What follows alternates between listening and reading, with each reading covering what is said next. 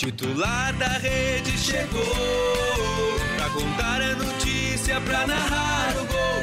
Titular da rede chegou pra contar a notícia, pra narrar o gol. Se tem jogo na baixada com o titular eu vou. Na pelada com os amigos titular eu sou. Se tem gol no periquito com o titular eu vou. Na torcida do meu time titular eu sou. Chegou pra contar a notícia, pra narrar o gol. Titular da rede chegou pra contar a notícia, pra narrar o gol. Olá, está no ar mais um titular da rede, seu programa de debates esportivos aqui da Rádio Web UFN. Agora 5 horas 45 minutos aqui em Santa Maria ou bom dia, boa tarde, boa noite para você que está ouvindo pelo Spotify, né? O titular da rede, que é um programa laboratorial produzido pelos acadêmicos de jornalismo da Universidade Franciscana, com supervisão e orientação da professora e jornalista Carla Torres e o apoio técnico de Clenilson Oliveira e Alan Carrion, que é este que vos fala. Para compor a mesa virtual comigo hoje, meu amigo Jean Marco de Vargas. Muito boa tarde, Jean. Salve, salve, Alan. Aquele salve especial também ao nosso ouvinte, quem nos acompanha, independente do momento, do lugar. Mas de olho aí ligado no titular da rede, fechamos então mais um, uma, uma semana e damos início a outra com informações em primeira mão aí, Campeonato Brasileiro, transferências, dupla Grenal, final de estadual, Campeonato Paulista. Temos assunto hoje. Vamos pro jogo. É isso aí. Por falar em vamos para o jogo, vamos começar pelo primeiro jogo do final de semana, que foi passar de maneira rápida, para depois a gente entrar na dupla Grenal, mas não podemos deixar de falar da final do Campeonato Paulista. Um jogo ruim, um jogo chato, mas emocionante, né? Corinthians e Palmeiras empataram em 1 a 1 e decidiram o título paulista nos pênaltis. O, o, o, o Verdão de São Paulo começou uh, o jogo tentando algumas investidas, né, mas não tinha, não estava conseguindo profundidade, não conseguia é, penetrar na zaga corintiana.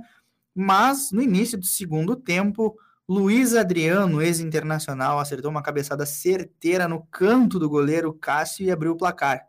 E depois o jogo ficou mais chato do que o, do que o normal. Corinthians tentando ir para frente, mas não tem qualidade nenhuma para penetrar na zaga é, do Verdão. E lá nos 50 minutos do segundo tempo, né, ali por 49, 50 minutos, o Gustavo Gomes inventa de dar um carrinho totalmente perigoso e desproporcional dentro da área, Jean Marco de Vargas. E aí o João fez gol de pênalti. O que que tu me diz desse jogo, Jean? Fala, por favor. Vamos lá então. É, foi um, assim como o primeiro, não foi uma partida de que me encantou. Imagino que a grande maioria dos torcedores também. Não foi um jogo bonito de se ver, que acabou proporcionando muitas emoções. Foi um jogo muito pelo contrário, é, sem objetividade. Eu, pelo menos, enxerguei isso nas duas equipes. O Palmeiras foi mais efetivo durante a partida, o que, de certo modo, tendenciou mais a abertura do placar ou a conversão de qualquer lance para a, a vitória palmeirense o Corinthians decidiu jogar um pouco mais o contra-ataque também. Teve alguns atletas que, no meu ponto de vista, faltou um pouco mais de perna no jogo, como foi o próprio caso do Luan, que, de certo modo, sumiu em campo. Os ataques corintianos acabaram se dando mais pelas alas, né, tanto esquerda como direita, mas a gente sabe que, como armador, o meio-campista central geralmente acaba estruturando aí, coordenando como maestro o ataque independente da equipe. O, voltando também então a falar do gol do próprio Luiz Adriano, um gol, do meu ponto de vista, muito bonito, diga de passagem, pois subiu no, entre os dois zagueiros corintianos e conseguiu encaçapar a bola bem no canto, na, na teia lateral, como se fala, é, não dando nenhuma chance para o Cássio. A gente sabe que o Cássio é um goleiro, pela própria estatura e envergadura dele e pela experiência também dentro de campo, não é qualquer finalização que consegue deslocá-lo facilmente. E para infelicidade do Palmeiras, Gustavo Gomes, que no meu ver foi um dos jogadores aí que acabou atuando muito bem pro lado do Verdão nos 90 minutos, acabou cometendo um pênalti em cima do jogo já aos 50 minutos, que já estava no tempo complementar. Eram 5 minutos de acréscimo e, né, faltando acho que só a zaga afastar para o meio campo para o jogo acabar em 1 a 0 aí acabou acontecendo o pênalti. Como a gente sabe, derby nunca é um jogo, um jogo fácil e não, não deu outra, né? O jogo converteu o pênalti, ainda o goleiro Everton acabou tocando na bola, mas espalmando para dentro, dando sequência nas penalidades, ah, que dando um ponto de vista meu, a partir do momento que começaram, eu coloquei o Corinthians como favorito, por dois motivos. Primeiro, o fator Cássio no gol. O Cássio a gente sabe que é um pegador de pênaltis, tem muita experiência com, com né, esse tipo de, de, de, de, opção de campo, a própria com a defesa de bola, chute de bolas paradas. E o segundo ponto, pelo fator do Corinthians ter empatado. A gente sabe que quando uma equipe que precisa do empate para levar para as penalidades máximas consegue a conversão no final do jogo, geralmente ela acaba já indo entusiasmada, já indo mais impulsionada a buscar a vitória, diferentemente da, do outro clube que, né, por sofrer um empate, muitas vezes acaba indo construir sob pressão ou com algum, alguma mentalidade já mais pessimista. Mas é, não, eu não vi grandes cobranças né, né nesses pênaltis, com exceção do, da, do último batedor do Palmeiras, do do Patrick, se não me engano, foi nela, o último co cobrador do Palmeiras. Patrick de Paula, né? O, Isso.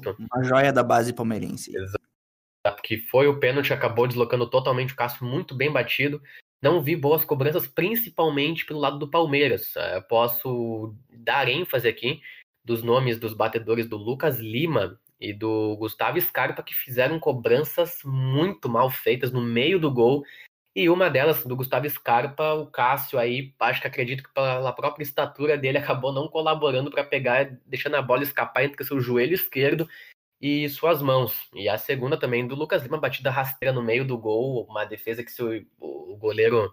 É uma tentativa de sorte, né? É difícil o goleiro que fica no meio do gol esperando uma cobrança naquela região, ao invés de optar por um lado. Então, essas duas cobranças aí acabaram colocando, de certo modo, em risco a vida do Palmeiras ainda no Campeonato Paulista, mas para sorte do Verdão aí foram convertidas e auxiliando no final né, do, das, das penalidades máximas do 4 a 3 Coloco também em ênfase até um vídeo posteriormente a partida gravado pelo craque Neto, né, a gente sabe, um dos ídolos máximos do Corinthians, enfatizando o segundo tópico, o porquê que o Luan não foi cobrar os pênaltis, pelo fator dele ter escolhido. Que falta né? de ídolo ter o Neto como um ídolo, meu Deus do céu.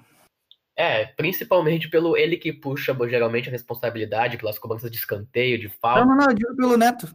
Que falta de ídolo ter o, ter o Neto como, como ídolo. Exatamente. E, de certo modo, acaba pesando contra o atleta também. Acho que a culpa não deve ser sobrecarregada acima dele, mas clássica é clássica, a gente sabe, o Palmeiras aí quebra um tabu de quantos anos, Alan? Que estava sem ganhar o Paulistão? Doze. Doze anos sem ganhar. O último título foi conquistado pelo Lucha mesmo, treinando o, o, o, Verdão, naquele time mágico do Valdívia e companhia. Venceu lá o, o Corinthians, teve até o Chororô, que ele fez a, aquela comemoração clássica, foi o último, último título do último, último título estadual do Palmeiras. Isso. É isso aí. Então, agora passando para falar de Brasileirão, o Internacional foi a campo no sábado e venceu o Coritiba no Couto Pereira, fora de casa, por 1 a 0 o gol do Paulo Guerreiro. Outro jogo chato, outro jogo. É...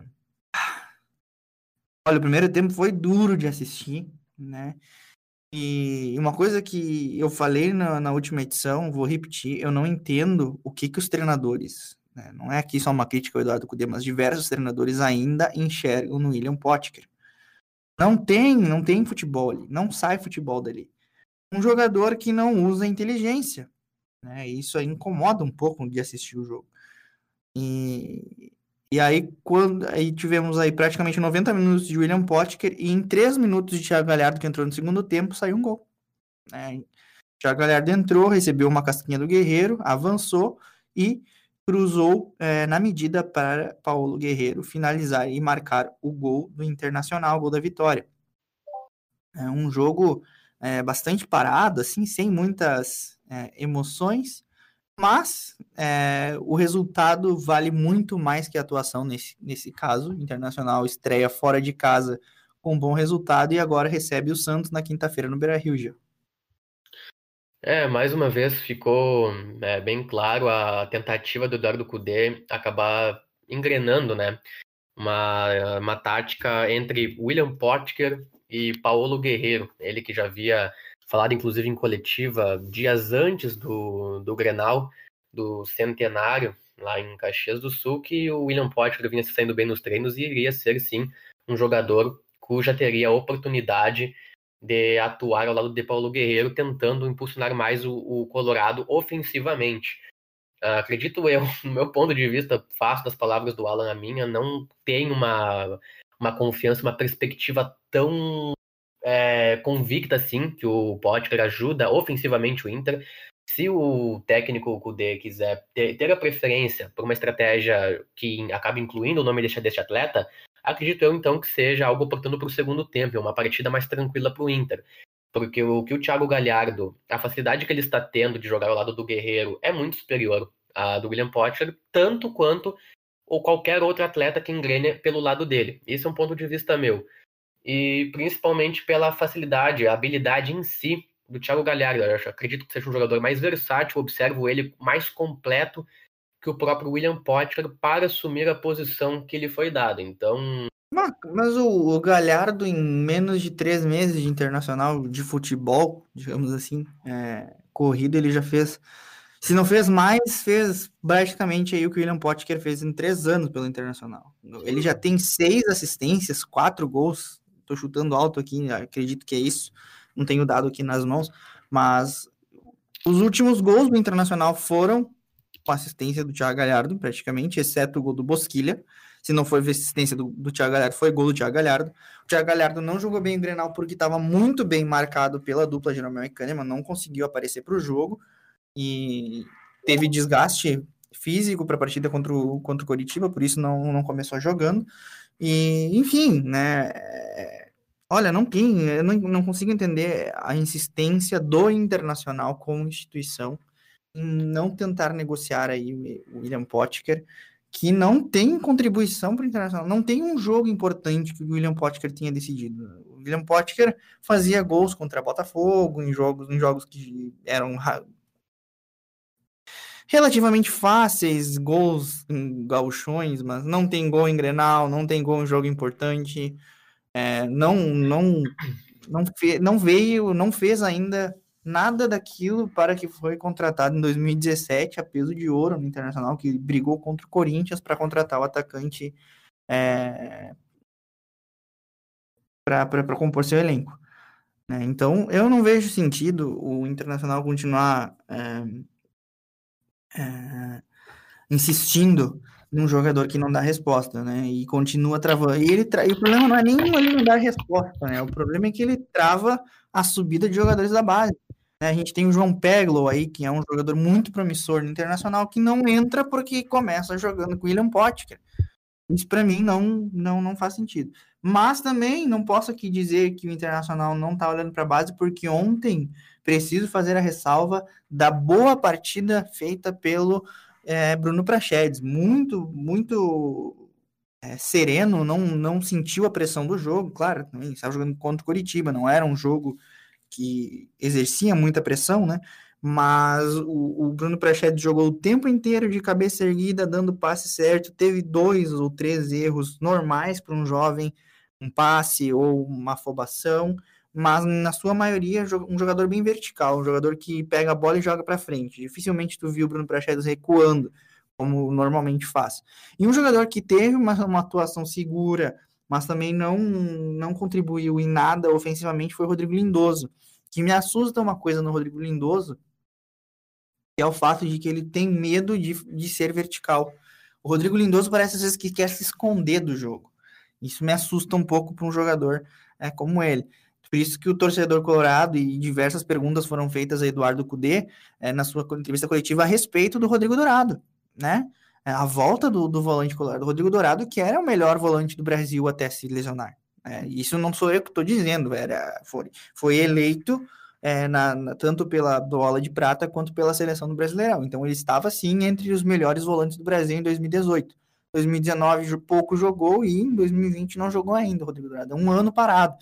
Né? Então o torcedor colorado está muito ansioso para a volta do, do seu volante, seu principal, talvez um, seus, um dos seus principais jogadores, né? capitão do time até a sua lesão, né? Daí a brasileira voltou para o Alessandro. No entanto, temos também outra informação importante a respeito do Internacional, que é a possível venda do é, nosso querido aí Bruno Fux. É, o, o, tem, tem diversas informações que estão circulando na rede social, na, enfim, que o quem está mais próximo de comprar por 7 milhões e meio de euros, o que dá uma bagatela de 64, de 64 não, 48 milhões de reais, é, é o Lille. Mas outras informações dão conta de que o Mônaco, também da França, está é, tá tentando atravessar esse negócio e está disposto a oferecer cerca de 10 milhões de euros, o que dá uma bagatela de 64 milhões de reais. É, é bastante dinheiro para um jogador que está recém começando, né, Gê? Não, com certeza. O Bruno Fux gente tem 21 anos, é um jovem aí que vem se destacando bastante na, no sistema defensivo do Inter.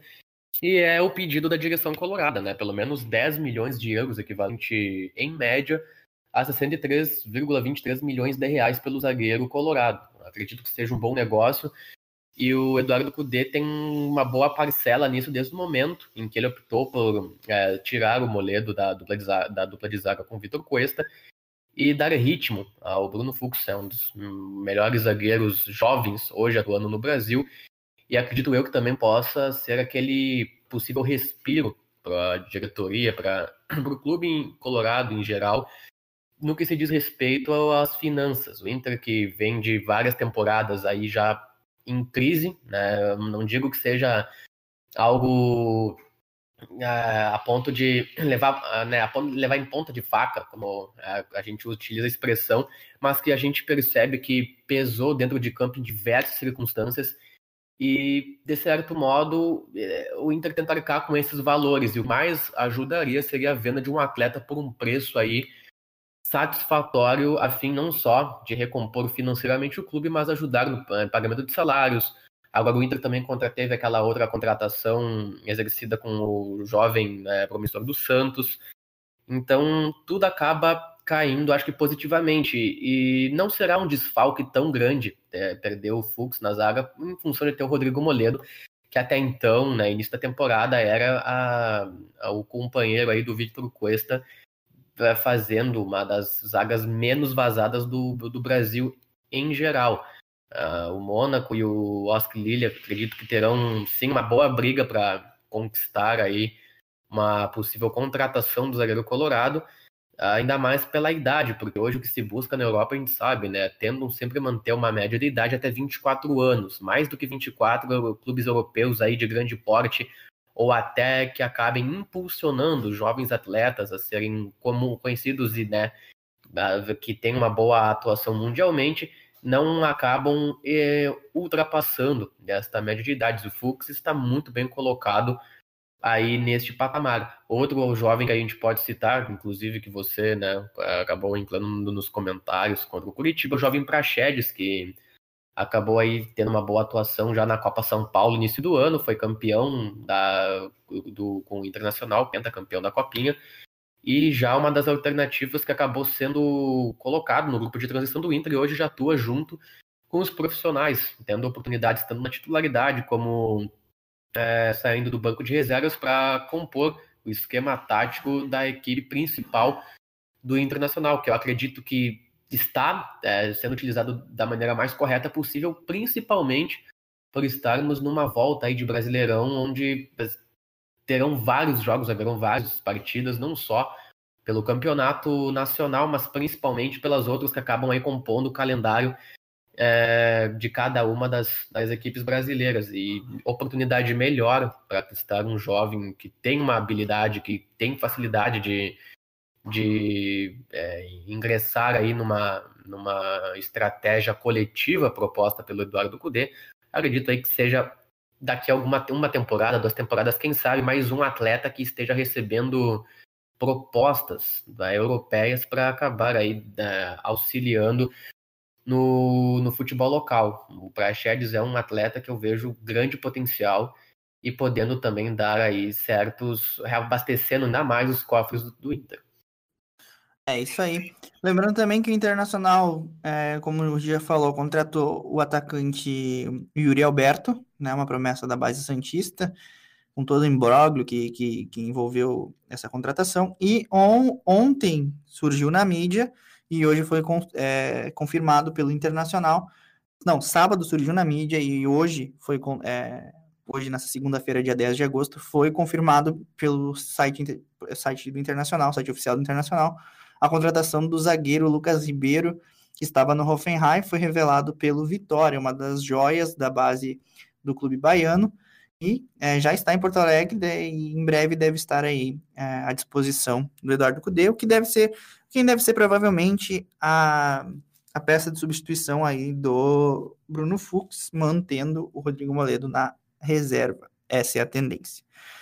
Vamos agora falar de Grêmio, o Grêmio que recebeu o Fluminense do Odair Helman, e como se já é de esperar, né? O Odair Helman não consegue vencer na arena, é, nunca venceu na arena. Perdeu de novo, perdeu agora com o Fluminense, de 1 a 0 gol de Diego Souza, é, para alegria de muitos cartoleiros que instalaram o Diego Souza é, pela lei do ex.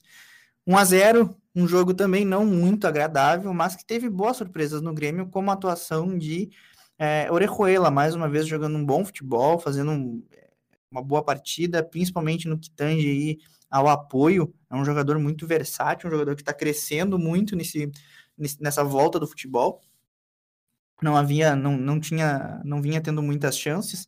Teve chance esse né, nessas últimas rodadas, em, em especial no Grenal, que fez uma bela atuação. E ontem fez um bom jogo contra o Fluminense, né, que foi um dos poucos destaques num jogo não muito movimentado, mas que deu a vitória ao tricolor gaúcho. É, o Grêmio se mostrou mais uma vez, é, principalmente é, competente na, no sistema defensivo, exerceu muito bem sua marcação dentro do jogo.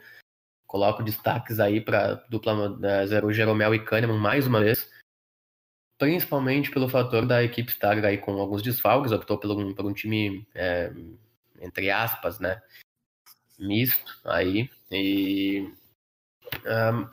pelo, eu, eu, cito até misto pelo fator de que uh, passaram-se passaram duas semanas, até então o Grêmio já conta com quatro, cinco desfalques de atletas né, importantíssimos para o elenco, por desconfortos musculares aí não considerados lesões com gravidade.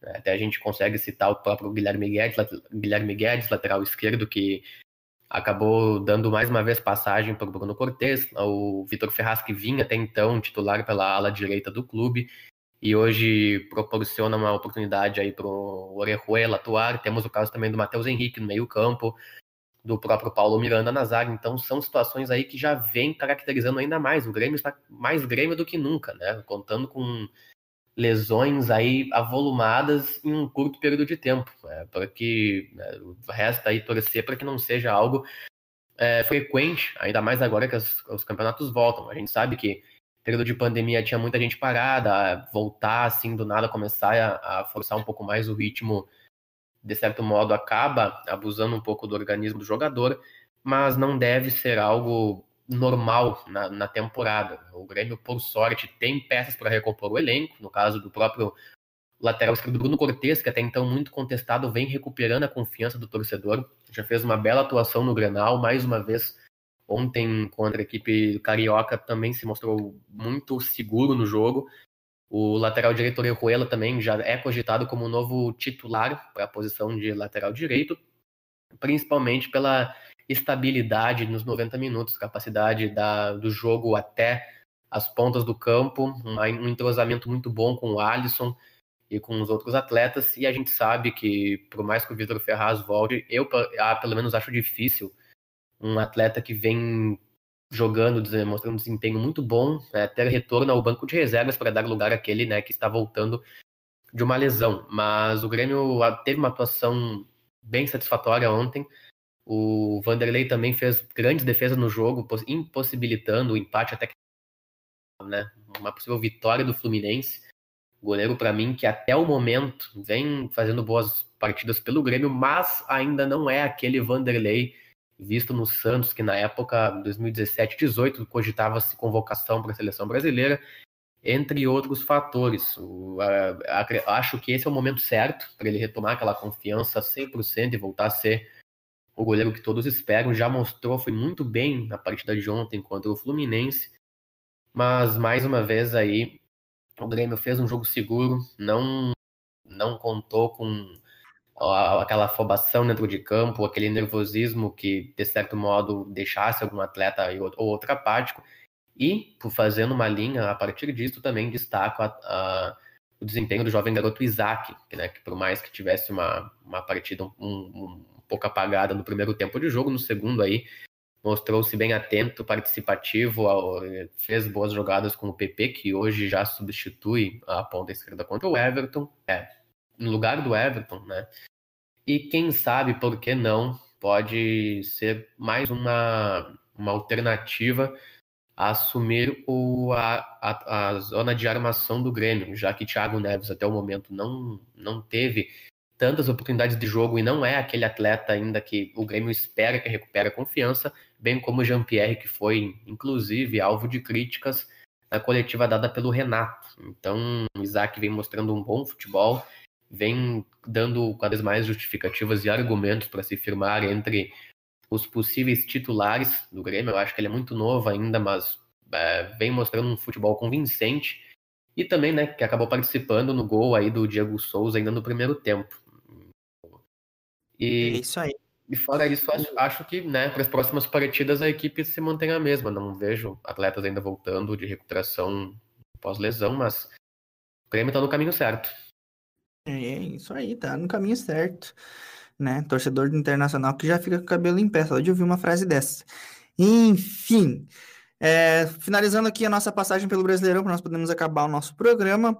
Tivemos jogos no sábado, que foi Internacional 1x0 no Coritiba, e o Atlético Paranaense que venceu o Fortaleza do Rogério Ceni no Castelão por 2 a 0 Ainda no sábado, o Sport venceu o Ceará por 3 a 2 e no domingo, o melhor jogo da rodada, disparado, um jogo aberto, um jogo franco, um jogo que deu gosto de olhar na televisão. Flamengo Atlético Mineiro, Atlético Mineiro do São Paulo venceu o Flamengo de Domenech Torren, Torren, não sei como é que fala. E, e aí conseguiu uma vitória importante, uma vitória fora de casa, uma vitória consistente, uma vitória incontestável. Jogou muito bem o Atlético Mineiro, mas tiveram chance para os dois lados. Se o jogo tivesse terminado 3 a 2 para o Flamengo, 2 a 1 para o Atlético, enfim, teria sido um resultado justo. São Paulo que terminou o Campeonato Brasileiro vencendo de 4 a 0 o Flamengo com o Santos e iniciou o Campeonato Brasileiro vencendo o, San... vencendo o Flamengo com o Atlético Mineiro dessa vez por 1 a 0. E no fim, é, ainda para teve mais o jogo do Grêmio e Fluminense 1 a 0 e o empate entre Santos e Bragantino 1 a 1 na Vila Belmiro. Tivemos três jogos que tinham sido remar... que haviam sido remarcados, né? Botafogo e Bahia, Palmeiras e Vasco, Corinthians e Atlético Goianiense por conta das finais do... dos estaduais. E uma nota triste aí de, adiamento de jogo que foi do Goiás contra São Paulo. Goiás que teve aí 10 jogadores é, infectados com o Covid-19, né? A bagunça que existe no Brasil, né? Infelizmente, o jogo foi cancelado quando o São Paulo já estava em campo né, por uma, é, uma decisão do, da CBF, mas depois do Goiás ter entrado com uma liminar no STJD pedindo o adiamento da partida, né, então agora se aguarda aí uma nova data para o time paulista enfrentar o Verdão de Goiás, isso aí, de Goiânia, enfim, é isso aí, Jean. É isso aí, são jogos ainda que, pelo menos eu não, não consegui checar datas pré-definidas, mas que vão ficar aí com é, sob a responsabilidade da CBF de serem encaixadas ao restante da temporada. Sendo assim, uh, haverá sequência aí já para a rodada de número 2 do Campeonato Brasileiro. Até o momento, sem uh, adiamentos confirmados. A equipe do Goiás provavelmente né, né, também terá a segunda rodada postergada, mas não é algo definitivo é, né, em, que tenha sido publicado em nota pela CBF. Exatamente. E a dúvida que fica para a próxima rodada é se vai haver o mesmo o jogo entre Atlético Paranaense e Goiás por conta dos casos de Covid é, do time goiano. Então, na próxima rodada, temos Bragantino e Botafogo, Atlético Mineiro e Corinthians, Atlético Paranaense e Goiás, Bahia e Coritiba, Atlético Goianiense e Flamengo, Fluminense e Palmeiras, Ceará e Grêmio, São Paulo e Fortaleza, Internacional e Santos, e fechando a rodada, Vasco e Sport. Era isso aí, então, estamos finalizando, terminando aí a nossa edição desta segunda-feira do titular da rede, né? Agradecemos a sua audiência, agradecemos é, a você que está sempre aí nos ouvindo e nos dando a maior força. Agradeço ao Jean pela participação, a professora Carla Torres pela supervisão e ao Clenilson Oliveira é, por nos dar todo o suporte e apoio técnico. Nós voltamos na próxima quarta-feira, 5 horas e 45 minutos aqui na Rádio Web UFN ou a partir do momento que você achar necessário e queira, e queira ouvir pelos aplicativos é, de streaming. Muito obrigado e até lá. Tchau.